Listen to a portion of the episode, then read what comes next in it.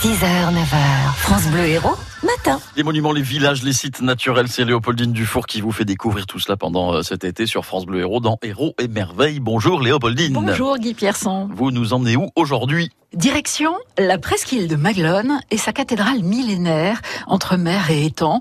On y accède par la passerelle du Pilou à Villeneuve ou par le petit train côté Palavas. C'est la cathédrale Saint-Pierre et Saint-Paul. Les deux saints patrons encadrent d'ailleurs le portail d'entrée. Ce pur exemple de l'art roman date des XIIe et XIIIe siècles, mais son histoire remonte à bien plus loin dans le temps. Cité et port romain sous l'Antiquité, puis fief des barbares wisigoths, Maglone, qui est alors une île, devient un évêché au VIe siècle avant d'être conquise par les Arabes qui en font un port sarrasin. En 732, Charles Martel les chasse et fait détruire la première cathédrale qui avait été transformée en mosquée.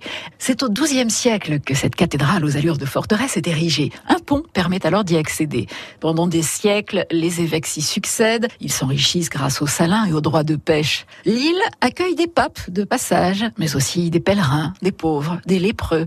Maguelone est une terre d'hospitalité et d'humanité. Protestants et juifs pourchassés s'y réfugieront aussi, avant d'être chassés par Richelieu. Le domaine de Maglone, désormais relié à la terre par un cordon d'alluvion, est acquis par la famille Fabrège en 1852, qui entreprend de restaurer la cathédrale et plante autour les nombreux arbres qui vous offrent leur ombre aujourd'hui encore. Depuis 50 ans, un CAT y est installé. Les compagnons de Maguelone travaillent la vigne et les temps.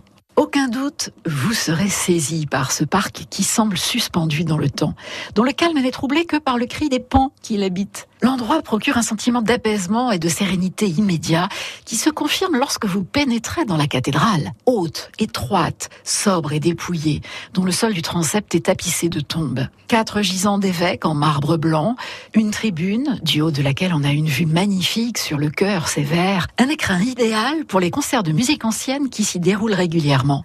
Alors, la presqu'île de Maguelone, vous allez y prendre le fréquent. Héros et merveilles, Léopoldine Dufour, la cathédrale de Maglone et tous les autres sites à retrouver sur francebleu.fr.